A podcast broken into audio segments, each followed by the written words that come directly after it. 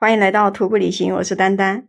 哎，我跟你说，本来我们今天早上起床的时候是准备下山的了，结果一起床看到这个天特别蓝，天气很好，有太阳出来了。然后那个魔术师他就来问我，说今天天气这么好，我们两个人要不要再到那个冰塔林去看看？他一说我就来了兴趣。昨天的冰塔林虽然说很好看。但是没有蓝天，整个天有点阴沉沉的。后面虽然说出现了云海，哎，怎么说呢？还是差一点点吧，有一点小遗憾。如果说今天只有我们两个人上去，肯定会快一点。然后我们就跟那个向导说，让他带其他的小伙伴先下山，到露营点等我们。但是有一个女的，就一直跟魔术师睡一个帐篷，那个人，他就说。要在那个帐篷里面等我们回来，再一起下山。我们就跟大家说好以后，我们吃了一点点东西，就直接上山了。我们的帐篷也让向导帮忙收好，放包里。等下午回来的时候，就可以直接下山了。我们开始上去，天气还好好的，结果走到一半的时候，大雾又来了，什么都看不到了。哎呀，这个时候我们就纠结，我们是继续往冰塔林走呢，还是回去呀？很烦呢，知道吧？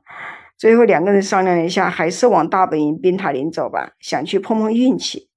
结果还真的是幸运哎，爬了一个小时四十分钟，就到了海拔五千的大本营。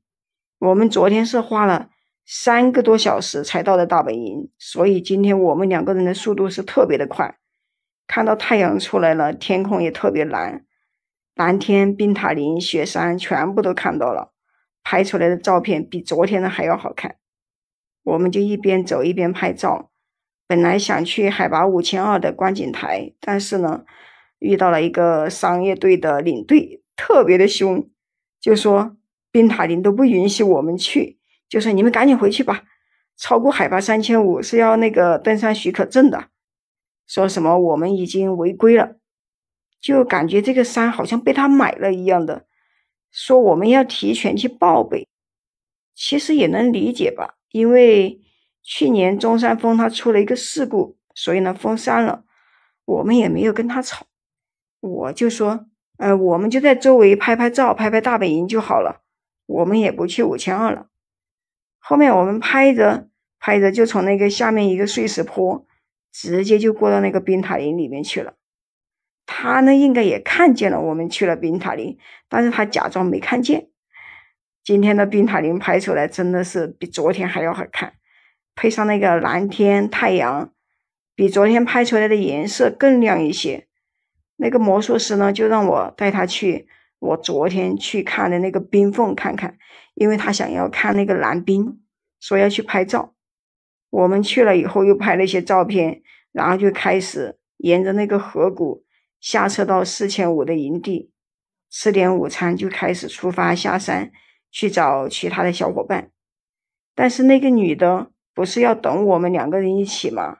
结果她走的特别的慢，就我走了一个半小时的路程，结果我在垭口上面就等了她半个小时，因为这个路特别陡嘛，我也要等他们一起确认他们的安全，所以呢，我一直下车就。怎么说呢？慢慢的走，慢慢的等，一直让他们出现在我的视线范围之内。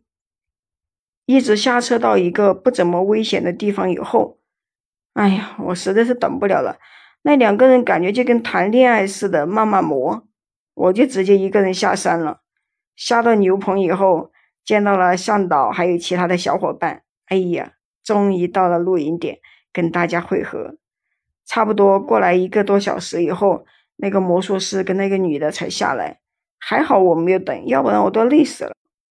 到了牛棚以后，嘿，那个对面上面有一个石头，上面就有信号。我刚上去以后，我老爸老妈的视频电话就打过来了，他们就问我，嗯，电话怎么打不通？我就说山里面没有信号啊。跟家里面的人聊了一下天，然后呢，我就跑到那个牛棚去烤火。然后过了一会儿，我就到那个露营的帐篷里面去睡觉去了。因为今天的天气好，心情也好，拍到了特别好看的冰塔林，可以美美的睡一觉了。好了，今天呢就先跟你聊到这里了，欢迎你在评论区跟我互动留言哦，我们下期再见。